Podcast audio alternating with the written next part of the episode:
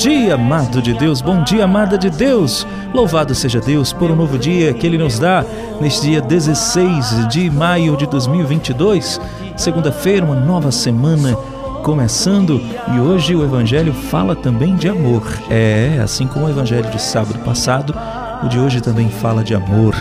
Sábado passado o Evangelho falava: permanecei no meu amor. E hoje o Evangelho vai falar: aquele que me ama, guarda as minhas palavras. Vamos ouvir?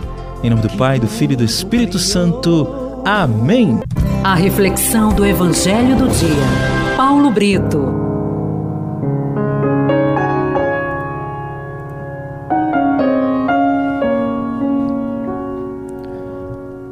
A primeira leitura de hoje está nos Atos dos Apóstolos, capítulo 14, de 5 a 18.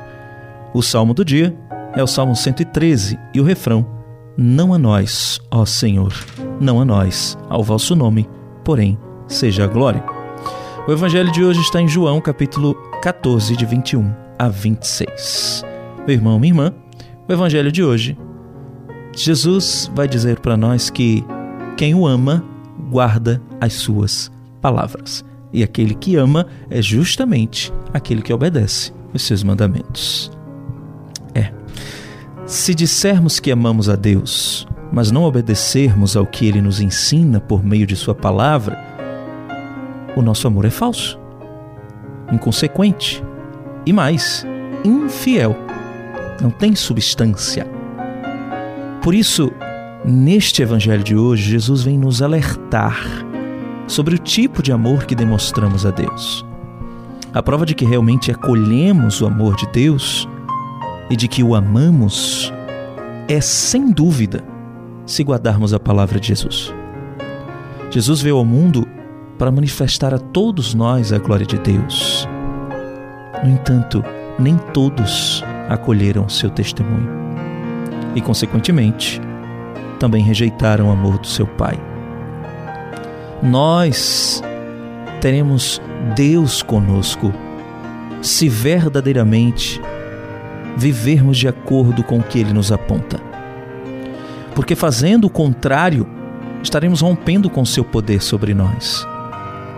Às vezes, para nós é, é difícil assumir os ensinamentos de Jesus, sim, porque eles vêm, de um, eles vêm de encontro ao que a gente pensa, ao que a gente vive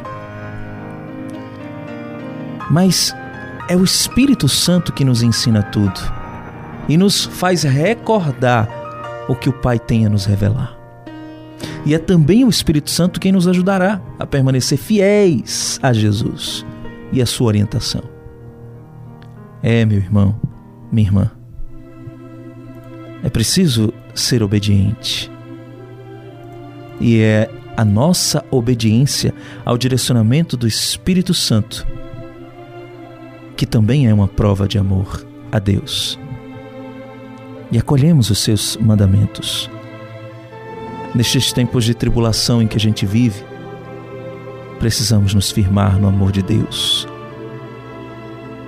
que é quem dá sentido à nossa vida. E você? Como você demonstra o amor a Deus? Você se sente amado por Ele? Como você tem se sustentado para atravessar o tempo do infortúnio. Como tem sido o seu relacionamento com o Espírito Santo? O que você tem aprendido com ele? Você tem vivenciado o que você tem aprendido? Pense nisso. Que Deus te abençoe e te guarde. Em nome do Pai e do Filho e do Espírito Santo. Amém.